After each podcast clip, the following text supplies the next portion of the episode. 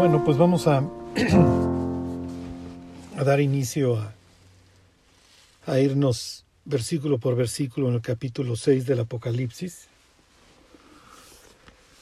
Lo que vamos a estudiar a continuación es lo que es lo que conocemos como la gran tribulación o, o la tribulación o, o el día del Señor, el gran día de su ira, y esto lo vamos a ir viendo poco a poco. Lo que se viene sobre la tierra es espantoso. Y recuerden que tiene básicamente dos propósitos. La revelación del justo juicio de Dios y, por así decirlo, el despliegue de su ira y, en segundo lugar, la última oportunidad, como dijeran los americanos, last call. Es un tiempo espantoso. Daniel ahí en el capítulo 12, ¿se acuerdan? Arranca diciendo, en aquel tiempo se levantará Miguel, el gran príncipe que está de parte de los hijos de tu pueblo. Está hablando con Daniel. Y luego le dice, y será tiempo de angustia cual nunca fue desde que hubo gente hasta entonces. Últimamente he estado meditando mucho acerca de pues de la historia de, de la humanidad y sobre todo el, el siglo XX, las masacres, el dolor, los, los campos de concentración, y no vayan a pensar que eran exclusivos de los alemanes. La capacidad que tiene el ser humano de, de muerte, de, de, de, generarle daño a otras personas, de, de esclavizarlas y generar un dolor prácticamente incomprensible. Y cuando Jesús cita estas palabras, estas del 12.1, te las encuentras ahí en Mateo 24.21, está hablando Jesús y dice, porque habrá entonces gran tribulación cual no la ha habido desde el principio del mundo hasta ahora ni la habrá. ¿Qué es lo que viene sobre la humanidad? O sea, si esto va a ser peor que Europa en 1919 o 1944 o 45, o sea, ¿qué es lo que viene? O sea, ¿qué puede ser peor que una invasión a Siria? Sí, o sea, famosos por su por su saña. O sea, ¿qué, de, qué, ¿de qué está hablando Jesús? ¿Qué es lo que viene sobre la tierra? Y vemos unos noticieros cada día más espantosos. Ahora para efectos del G20, el líder chino proponía un QR universal. Y, digo, entendemos dónde acaba esto, ¿sí? En, que debajo de la piel vas a traer un localizador que me va a decir todos tus movimientos, dónde estás, e inclusive tendrá efectos sobre tus pensamientos. Se habla de campamentos de reeducación. O sea, a eso está llegando el mundo y a eso llegará, obviamente. Retumban las palabras de Jesús y seréis aborrecidos de todos por causa de mi nombre. Sí, como dice la carta a los hebreos, considera aquel que sufrió tal contradicción de pecadores en contra de sí mismo. Es lo que va a experimentar la persona que decida seguir a Cristo y que rehúse la marca de la bestia. Recuerden que antes de, de, la marca pasará un ángel, digo para que no haya de que si esto es o no es, antes pasará un ángel advirtiéndole a la humanidad, si decides ponerte esa marca, ya no hay vuelta atrás. Tu destino va a quedar sellado. Entonces, habla, habla Jesús ahí en el capítulo vamos a decir, paralelo de Mateo 24, este, el 21 de, Lucas, que al rato lo, lo, vamos a ir siguiendo, y dice que habrá en la tierra angustia de las gentes, dice confundidas a causa del bramido del mar y de las olas, desfalleciendo los hombres por el temor y, les, y la expectación de las cosas que vendrán sobre la tierra. Y el capítulo 9 de Apocalipsis aclara que en aquel entonces los hombres ansiarán morir, pero la muerte va a huir de ellos.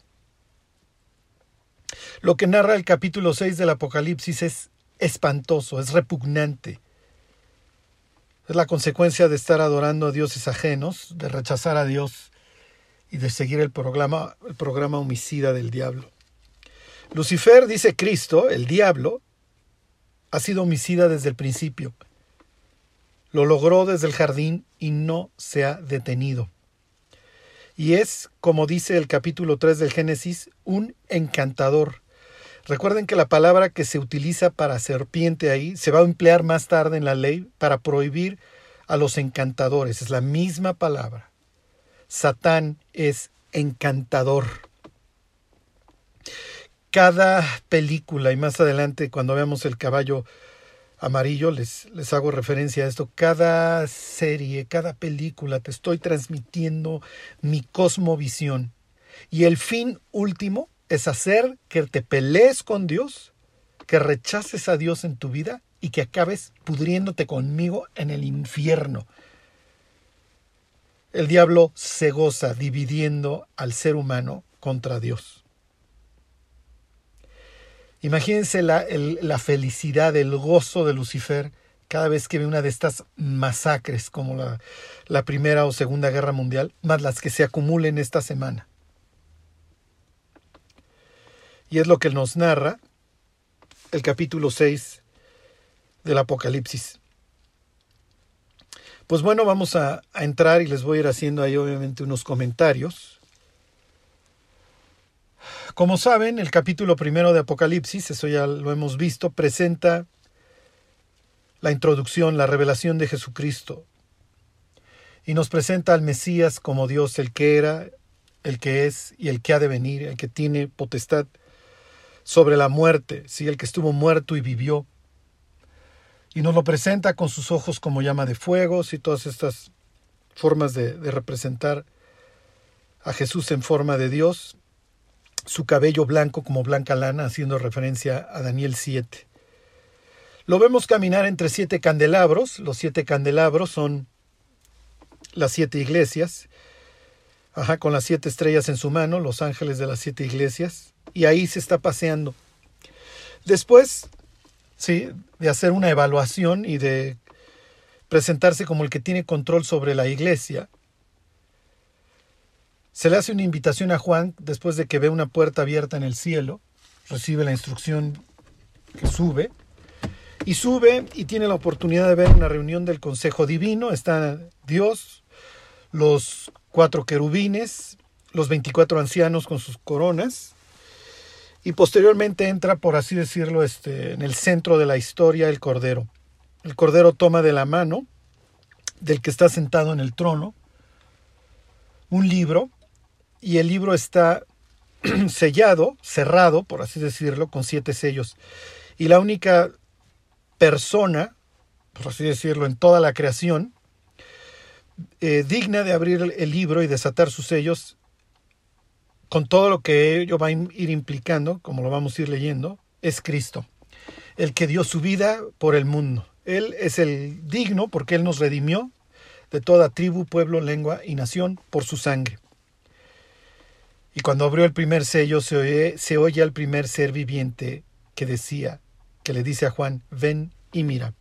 Y dice Juan, y miré, y aquí un caballo blanco, y el que lo montaba tenía una corona y un arco, y salió venciendo, el vencedor salió venciendo y para vencer. Algo que eso ya estudiamos, lo, digo, bastante, de forma bastante profunda. Como lo hubieran entendido los receptores del Apocalipsis ahí en Asia Menor, está hablando de Apolo, que obviamente tiene mucho que ver porque más adelante nos lo volvemos a encontrar en el capítulo 9.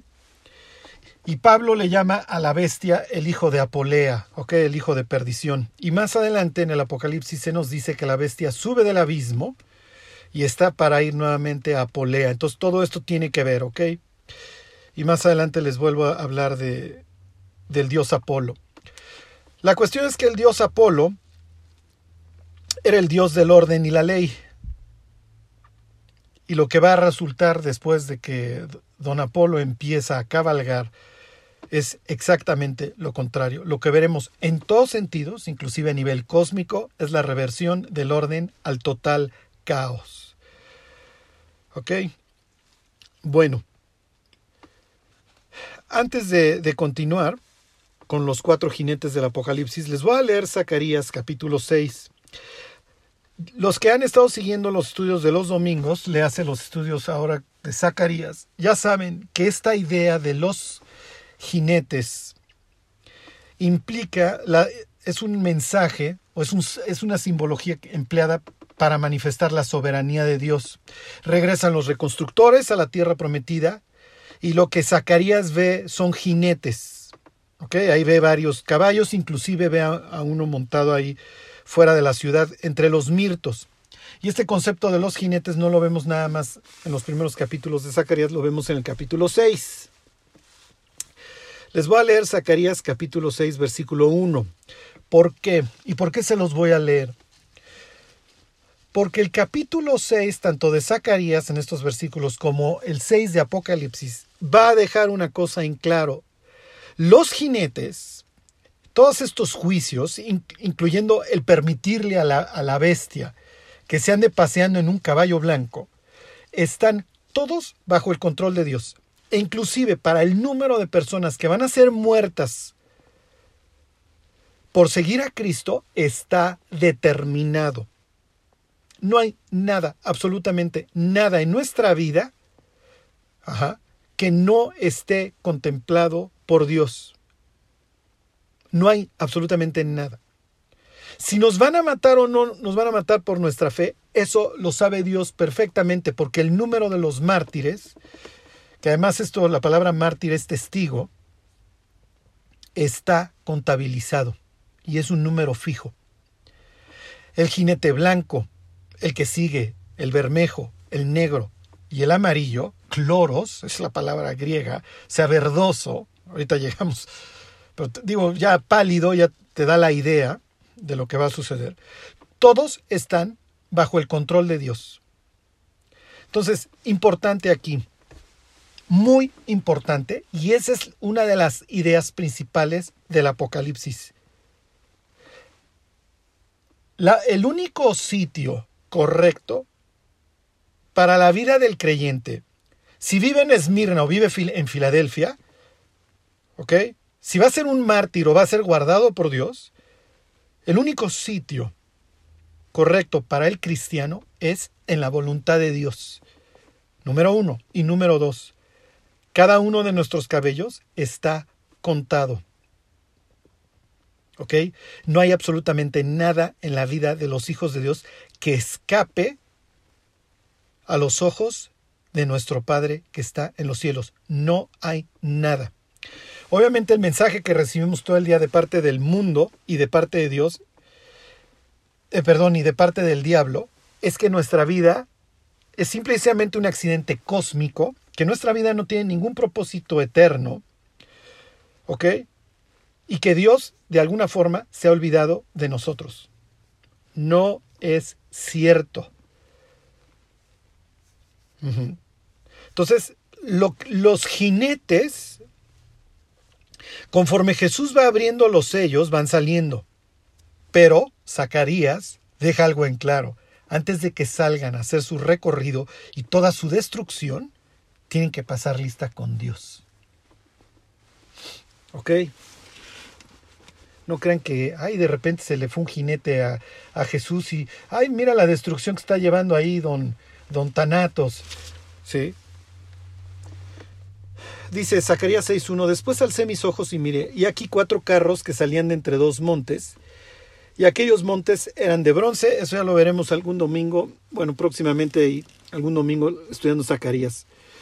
Dice, en el primer carro había caballos alazanes, Ok, ahí tienen el caballo rojo, el bermejo. En el segundo carro, caballos negros. En el tercer carro, caballos blancos. Y en el cuarto carro, caballos overos rucios rodados. Ok, entonces aquí tienen los cuatro caballos con sus cuatro diversos colores. Ok, y dice, versículo 4, respondí entonces y dije al ángel que hablaba conmigo. Esto es típico, ¿se acuerdan de literatura apocalíptica? Entre paréntesis, la literatura apocalíptica de Zacarías le dirían protoapocalíptica, pero eso ya lo veremos en su momento. Pero bueno, esto es típico de estas visiones celestiales en donde hay un intercambio entre el ángel y la persona que está recibiendo la visión. Y entonces le pregunta, Señor mío, ¿qué es esto? Y el ángel me respondió y me dijo, estos son los cuatro vientos de los cielos, esto es muy importante, ¿ok? Acuérdense de, de esta pieza del rompecabezas porque la vamos a ver en el capítulo 7 cuando veamos a los 144 mil sellados, ¿ok? Que no son 144 mil testigos de Jehová, digo, a lo que llega, a lo que llega la ignorancia de la humanidad en cuanto a la Biblia, ¿eh? Pero bueno, si alguna vez tocaron en tu puerta y te dijeron, oiga, ustedes de los 144 mil, si les pasa esto, le pueden decir con toda confianza, pues tú, pues tú, pues no te veo así cara muy, este, de uno de los 144 mil, pero ya veremos esto, ¿ok? Pero bueno, tomen ese chistorete que estoy haciendo en el contexto, ¿ok? Nadie se me rasgue las, las, las vestiduras, ¿ok? Pero bueno, esto de los cuatro vientos lo veremos en el capítulo 7 de Apocalipsis. Estos son los cuatro vientos que salen, estos son los cuatro vientos de los cielos, dice Zacarías 6:5, que salen después de presentarse delante del Señor de toda la tierra. Y esto lo quería yo mencionar a manera de introducción. Lo que vamos a ver a continuación, que es una verdadera masacre, o sea, si tú exprimes capítulo 6 de Apocalipsis, sale sangre por todos lados. Este Este. Se me fue el tren. Eh, ok. No es algo que se le salió de control a Dios. Ok. Los jinetes, antes de salir a hacer su recorrido, ok, tienen que presentarse delante del Señor de, de toda la tierra, ok, del que controla todo el universo. Ok. Digo, a manera de comentario al margen, los árabes, lo estaba yo leyendo cuando preparaba el estudio, dicen que hay cuatro colores de langostas. Adivinen cuáles son esos cuatro colores. Y si pensaron en blanco, negro, este blanco, rojo, negro y amarillo, pensaron en el correcto. ¿Ok? Las langostas obviamente asociadas con las plagas. Ok. Entonces,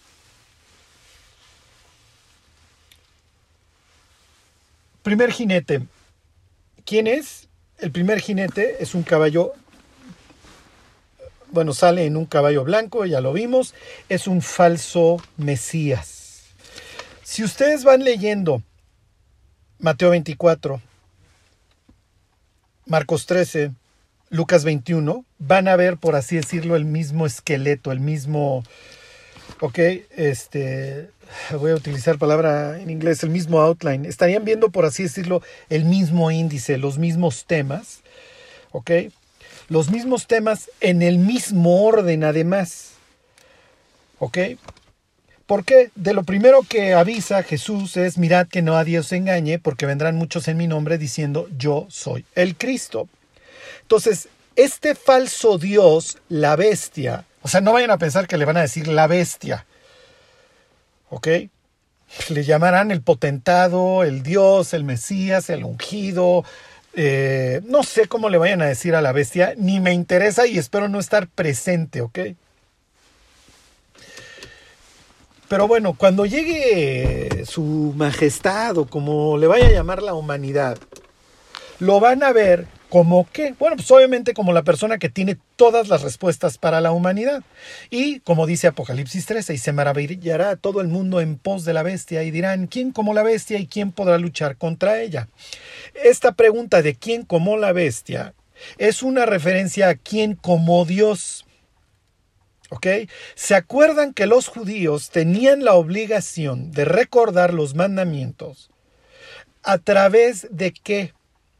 Dice, lo vas a poner en tu mano y entre tus frontales. Esta era la idea que pensaras que los mandamientos estaban sobre tu mano o entre tus ojos. Ok, que esto se tradujo. Si alguna vez han visto un judío ortodoxo hacer sus, sus oraciones con sus tefilim, sí, con, con, estos cueros, sus cajitas están pues sobre su corazón, como dirá Deuteronomio 6, y están en su mano, por ahí pasa el cuero y también pasa por su frente. ¿Dónde va a marcar la bestia a las personas? Bueno, pues las va a marcar en su mano derecha o en su frente, en su mano o en su frente. Ok, está haciendo referencia a estas normas del Antiguo Testamento. ¿Ok?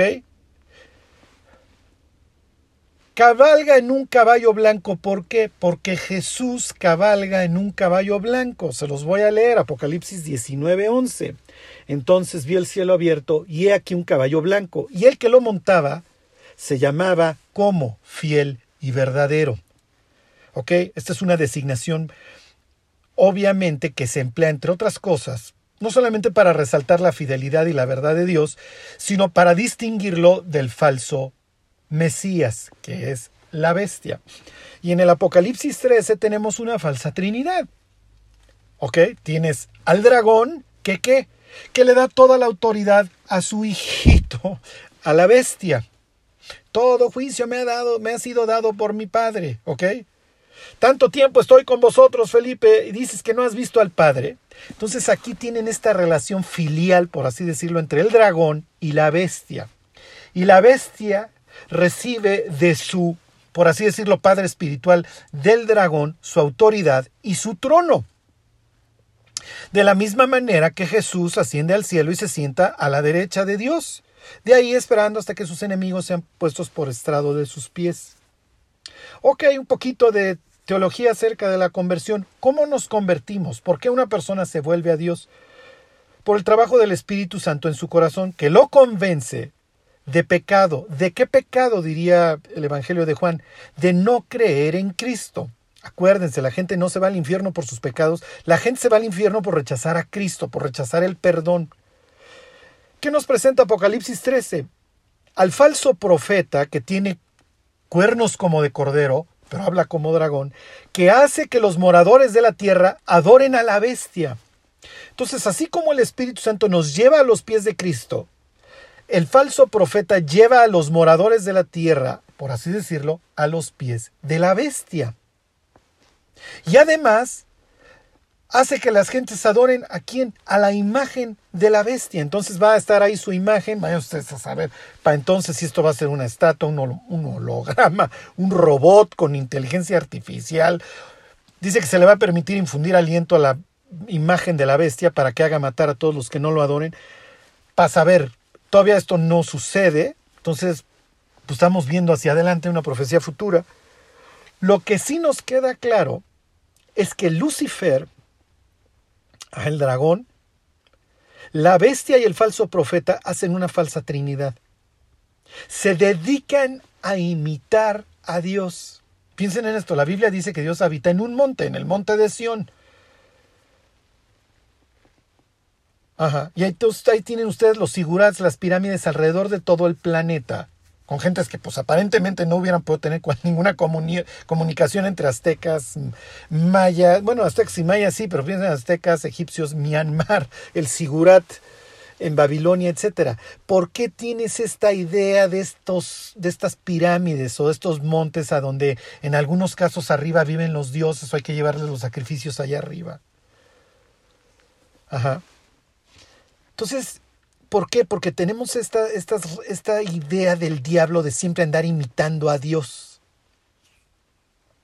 Entonces, bueno, lo de las pirámides fue ahí, este, como siempre les digo, un gummy bear ahí sin mayor valor nutricional, pero nos deja en claro, ¿ok?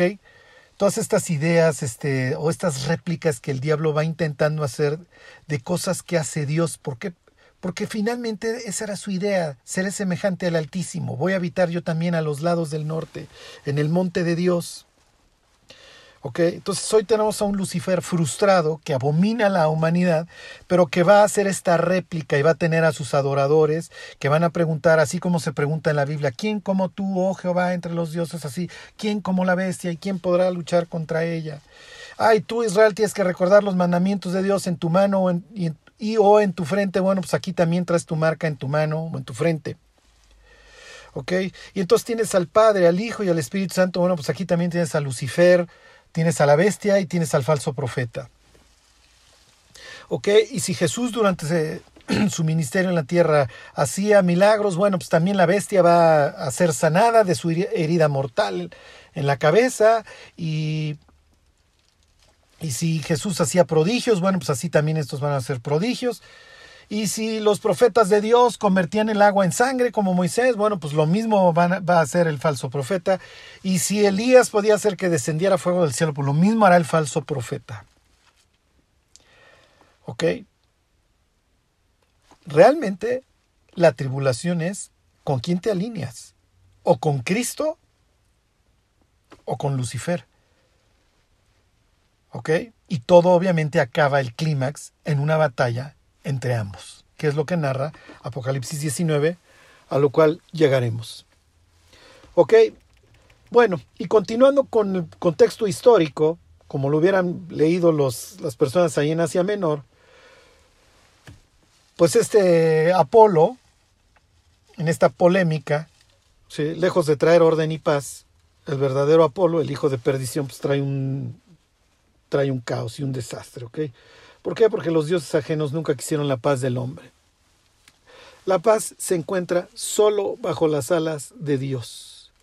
Acuérdense, Lucifer ha sido un homicida desde el principio en su contexto histórico que hubieran leído esto. Bueno, pues esto es la reversión de la, de la paz romana. Después viene la guerra. ¿Ok? Les continúo leyendo Apocalipsis 6. Cuando abrió el segundo sello, oí al segundo ser viviente que decía, ven y mira, y salió otro caballo, bermejo. ¿Por qué es rojo? Bueno, pues no, no tiene mucha ciencia, porque lo que se va a derramar es la sangre de las personas. Dice, al que lo montaba le fue dado poder de quitar de la tierra la paz y que se matasen unos a otros y se le dio una gran espada. Ok, para los lectores en Asia Menor, oh, entonces ya la reversión de la Pax Romana, sí. Para nosotros, ¿qué implicaría? Obviamente la Tercera Guerra Mundial de la cual estamos a cinco minutos. Si no es que ya empezó ahí en Siria, no duden que ya se estén encontrando frente a frente, este, o por lo menos se estén viendo las caras soldados rusos, soldados americanos y de varios lugares, obviamente cualquier clase de mercenarios de todas partes del planeta, etcétera. ¿Ok? Los seres humanos se siguen preparando para la guerra. Ok, les voy a leer el título de, una noticia. Digo, son de esas noticias que siguen este, espantosas. ya, no la, ya no la tengo, miren, denme un segundo. Miren, está esto, dice Israel 365 News. Dice, fíjense, se los voy a traducir con la mejor de mis habilidades. Dice, adoptó China tácticas de guerra del libro de Zacarías y entre comillas, este, tácticas que tienen que ver con la putrefacción de la carne. Sucede que se fíjense este Dice, hubo una confrontación en los Himalayas entre hindús y chinos, este, en donde se quejaron de que los chinos, dice, sucede que esta semana la India acusó a China de usar este, ondas de armas de, con ondas de microondas para los soldados. Y la idea es cocinar a las personas de adentro hacia afuera. No, no, no. O sea, nuestro planeta es increíble. ¿Sí? O sea, lo amo. Fíjense, les leo, bueno, no sé si leyeron que Trump mandó este B-52, le hace bombarderos, este, con rumbo aparentemente hacia, hacia Irán déjenme ver si encuentro, ya no la voy a encontrar la otra noticia. Este, lo que decía es que Estados Unidos acaba de probar una, aquí está, miren, se los leo, dice, la Fuerza Aérea prueba la nueva B-61-12, bomba nuclear gravitacional con un F-35A. Espero haber traducido esto porque miren, no soy experto en bombas nucleares.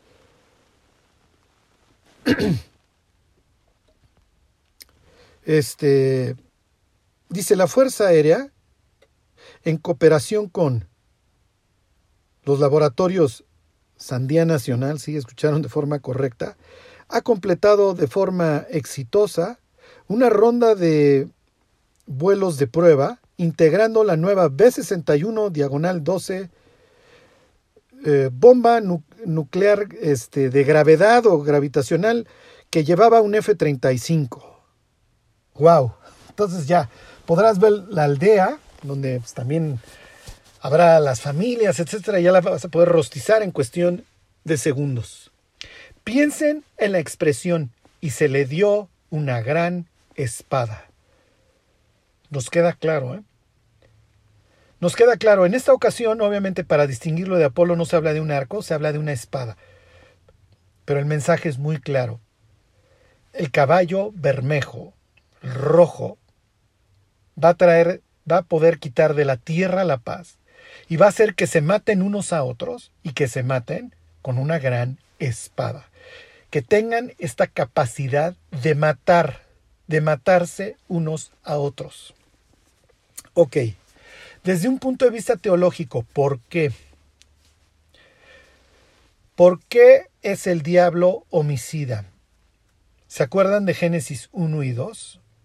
El ser humano iba a ser el representante de Dios en esta nueva creación. Debajo de sus pies había sido colocada la creación.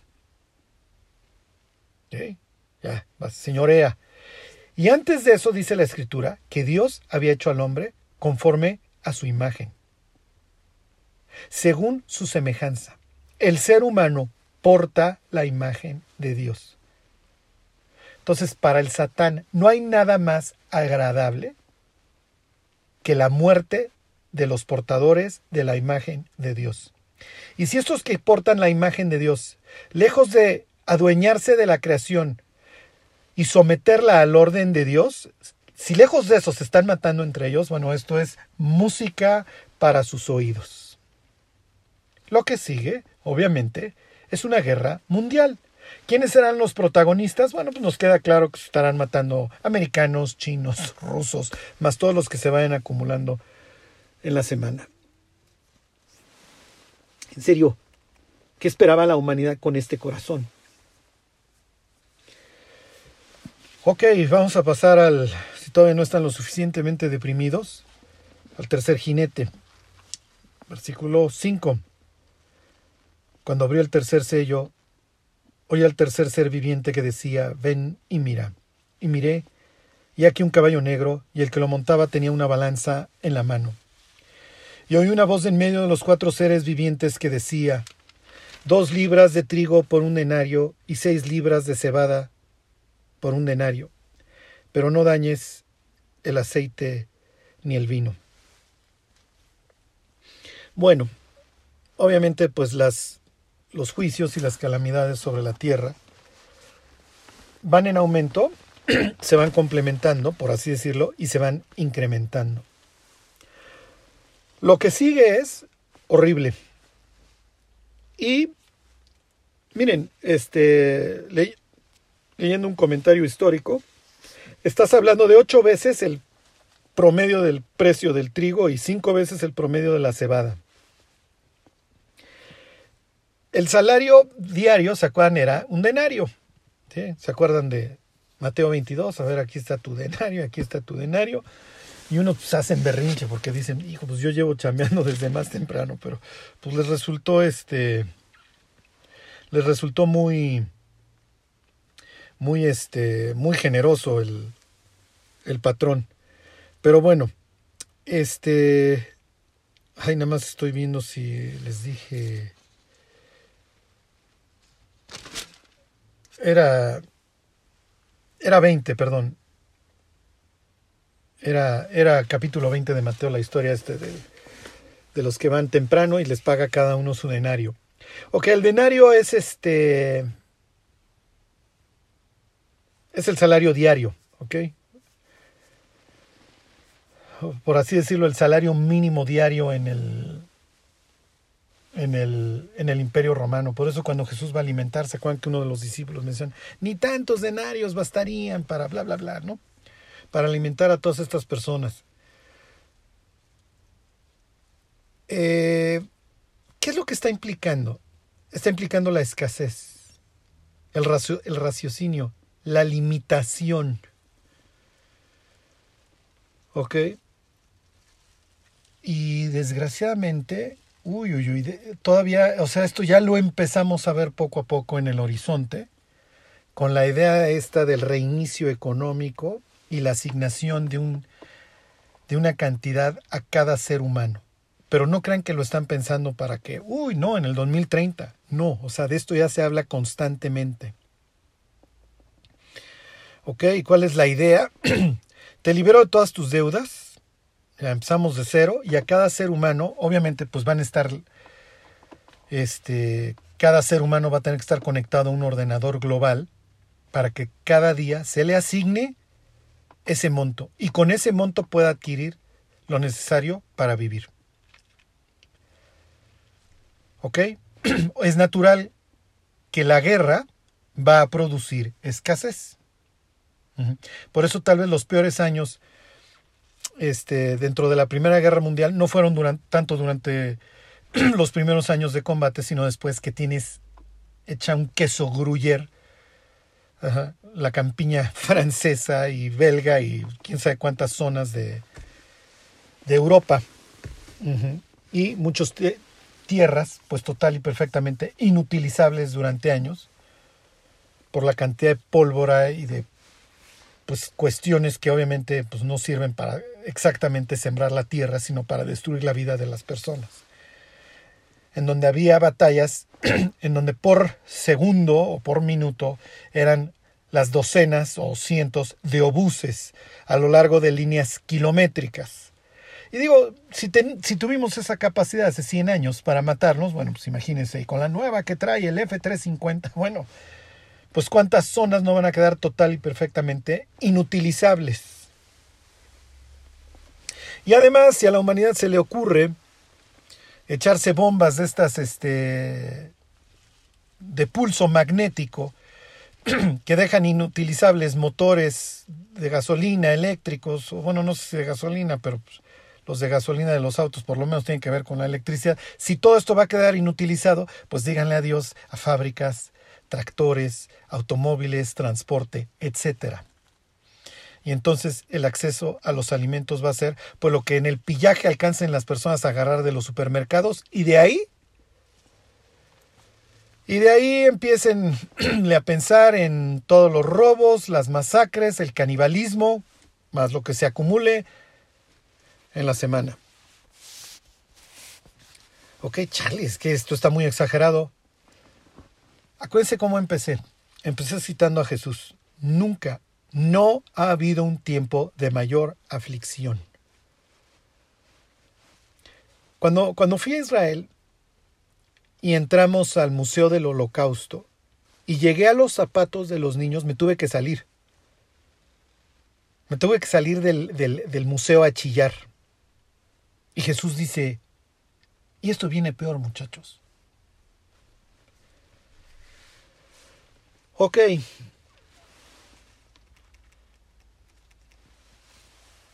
Esta situación, este. Esta situación, bueno, pues sí, es horrible. Pero no crean que las élites que van a determinar el monto a asignar a cada persona y que nos han visto la cara con toda la complacencia de la humanidad, no crean que la élite va a decir, bueno muchachos, pues yo también me puse este monto y sufro con ustedes. No, no, no, no, no, no, no. Y no digo nombres ni nada para que nadie se me, se me altere. La élite va a continuar, la élite será feliz, por eso es que aclara el pasaje, pero no dañes el aceite ni el vino. Obviamente, ¿se acuerdan? Cada uno vivirá debajo de su higuera y de su vid. Estas son la promesa mesiánica, la promesa del cielo, lo vimos apenas este domingo. Cuando dice que no dañes el aceite ni el vino, está diciendo que las élites no van a sufrir. ¿Ok? Esas se enriquecerán todavía más. Y la brecha, ¿ok? Entre la élite y el resto de la humanidad, obviamente se va a ampliar muchísimo más. De tal forma que nadie debajo de la élite, obviamente tendrás la élite, una serie de ejércitos encargados de que nadie se vaya a poner al tiro con esta nueva situación, y de ahí para abajo, lo que Apocalipsis 6 más adelante leeremos es todo siervo y todo libre, ¿ok?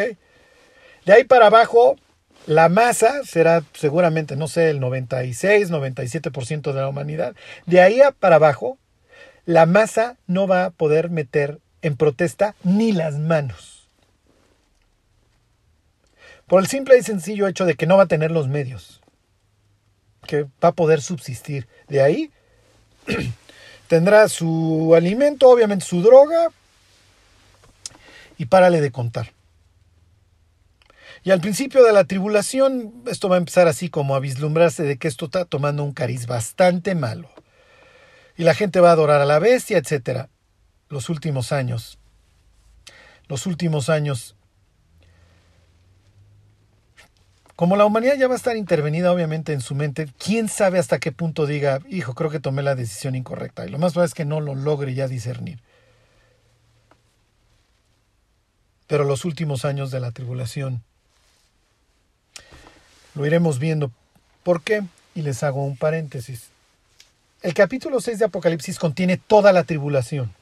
¿ok? No es que después del capítulo 6 venga otra, ya no hay cómo, ¿ok? Para entonces ya el cielo se enrolló como un pergamino, las estrellas cayeron como la higuera deja caer los higos, ya, se, ya Jesús ya se presentó, ya todo el mundo se fue a ir a, las montañas, o sea, ya. Lo que nos van a, a dar las trompetas y las copas posteriormente, hagan de cuenta que nos siguen describiendo la tribulación, ¿ok? que quedaría englobada, esto le llaman la forma de interpretación de telescopio, ¿ok? En donde de un telescopio va sacando otra pieza y otra pieza y otra pieza, ¿ok? Este, pero bueno, ya lo veremos cuando Juan nos dé una lupa y nos enseñe cómo, qué sucede con todo el daño al planeta, o sea, los mares, los ríos, las aguas, o sea, todo. Todo, todo, todo, este, el sol, este, la luna, todo lo que va sucediendo. Bueno, este cuarto jinete, el verdecito, el cloros. Cuando abrió el cuarto sello, oía al cuarto ser viviente que decía, ven y mira. Y miré y aquí un caballo amarillo, y el que lo montaba tenía por nombre muerte, y el Hades le seguía. Y le fue dada potestad sobre la cuarta parte de la tierra, para matar con espada, con hambre, con mortandad, y con las fieras de la tierra. Uy, uy, uy. Ok, ok. Este es. Este es muy fuerte. Tienes al caballo pálido, ¿ok? Tienes la enfermedad. ¿Alguna vez pensaron en, oye, voy a tener que traer un QR para que todo el mundo sepa dónde estoy? ¿Alguna vez pensaron abrir el periódico y que te dijeran terremoto aquí, terremoto allá? ¿Salir a la calle y ver a las gentes con una mascarilla? Esto todavía no empieza, ¿eh? Lo que hoy los seres humanos estamos viendo es una, es una probadita. Parecemos Moisés en el monte viendo de lejos la tierra, en este caso no es la tierra prometida. Ok, bueno, es que aquí, ¿por dónde empieza uno? El nombre del jinete es muerte. Y detrás de él viene Hades. El Hades le viene siguiendo se le da la potestad para matar al 25% de la humanidad. O sea, esto no es, esto no trae una, mortandad de menos del 1%. De cada 100, cuando este jinete empiece a cabalgar, se van a morir 25. De cada 20 en cada salón de la universidad, se van a morir, de cada salón, cada 20, se van a morir 5. Que empezando la tribulación y terminando, las aulas en las universidades. Oye, ¿con cuántos empezaste? Bueno, de perdis, empezamos con 20, vamos a acabar con 15. De perdis. Nada más por este jinete. Falta la guerra, obviamente, que ya la mencionamos. Y falta todo lo que provoque la escasez, porque la escasez obviamente va, a implicar, va, a provocar el delito. Okay, va, va, a implicar la muerte entre las, la matanza también entre las personas, no solo como producto de la guerra, sino como producto del delito. Ok, ¿qué tan descriptivo quieres ser? El caballo es amarillo y el que lo viene montando se llama muerte. Y hagan de cuenta que el Hades, el infierno, es como un camión de basura que viene recogiendo todo lo que la muerte va dejando a su paso. ¿Ok? Por eso dice que le viene siguiendo. Viene detrás de él recogiendo el mugrero, recogiendo, recogiendo, alzando. Bueno, no alzando, porque alzar implica hacia arriba. Echando al incinerador. Charlie, los judíos personificaban a la muerte, personificaban al infierno. Este capítulo 6 nos va a dejar, sobre todo, miren, en los versículos que siguen, muchas preguntas. Y les voy a aconsejar, la próxima semana las vamos a ver. Les voy a aconsejar, como dice Salomón en el libro de los Proverbios, que no sean prontos para responder. ¿eh? Como dijera Santiago, que todo el mundo sea tardo para hablar. Hay que pensar. ¿Ok? La muerte es personificada cuatro veces en el Apocalipsis y siempre asociada con Hades. Aquí, en capítulo 6, en el 1.18, que ya lo habíamos visto, Dice el que vivo y estuve muerto, mas he aquí que vivo por los siglos de los siglos. Amén. Y dice Jesús, y tengo las llaves de la muerte y del Hades. Aquí la está personificando aquí. Fíjense. Apocalipsis 20:13. Y el mar entregó los muertos que había en él, y la muerte y el Hades entregaron los muertos que había en ellos. Y fueron juzgados cada uno según sus obras. Y la muerte y el Hades fueron lanzados al lago de fuego. Ah, caray caray, muerte y Hades son lanzados al lago de fuego. Y luego aclara, esta es la muerte segunda. Acuérdense que Pablo hasta cierto punto parecería que personificara en esta cita que hace de Oseas en 1 Corintios 15, dice que el último enemigo que va a ser vencido es la muerte y nadie se rasgue vestiduras todavía, ¿ok? Les voy a decir de entrada, no. Los vecinos sí. Los vecinos sí tienen amot. ¿Ok? Los vecinos sí personifican la muerte, los cananitas sí. Los griegos sí tienen al dios Hades. ¿Ok? Pero todo esto, el cuarto jinete lo vemos la próxima semana. Me voy a adelantar tantito para terminar. Lo que viene es horrible. Lo que viene es indescriptible nos lo describe Dios ahí. Mateo 24, les digo, Lucas 21, etcétera, etcétera. Lo que sigue en el Apocalipsis, digo, va a seguir siendo la descripción. Nuestra responsabilidad hoy es, se los voy a leer. Y lo que le decía a algunos de ustedes en la mañana, el cristiano siempre necesita tener algo por qué vivir. Siempre tiene que haber un objetivo que alcanzar. Así fuimos creados. Fructificad y multiplicaos. Está en nuestro DNA. Y si alguien dice, Charlie, este, pues así como que un propósito muy claro todavía no tengo, no se preocupen. Ahorita les leo uno.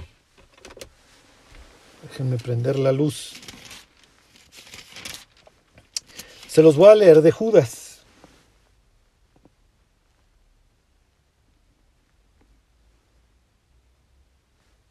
Dice, pero vosotros, amados, edificando sobre vuestra santísima fe, orando en el Espíritu Santo, conservaos en el amor de Dios. Ok, bastante importante. Esperando la misericordia de nuestro Señor Jesucristo para vida eterna. A algunos que dudan, convencedlos. A otros salvad, arrebatándolos del fuego. Y de otros tened misericordia, con temor, aborreciendo a la ropa contaminada por su sangre.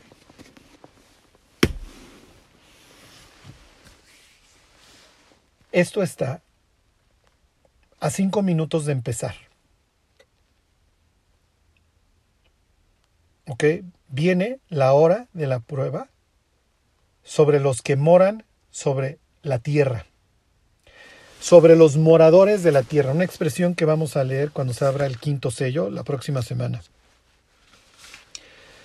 ¿Ok? Y tenemos esta, estas palabras de Apocalipsis 3.10 de la cual nos agarramos. Porque viene lo peor sobre los moradores de la tierra. Y les dejo de tarea que se vayan leyendo Isaías 2 y que repasen Isaías 26, en donde habla precisamente de lo que va a suceder y de los moradores de la tierra.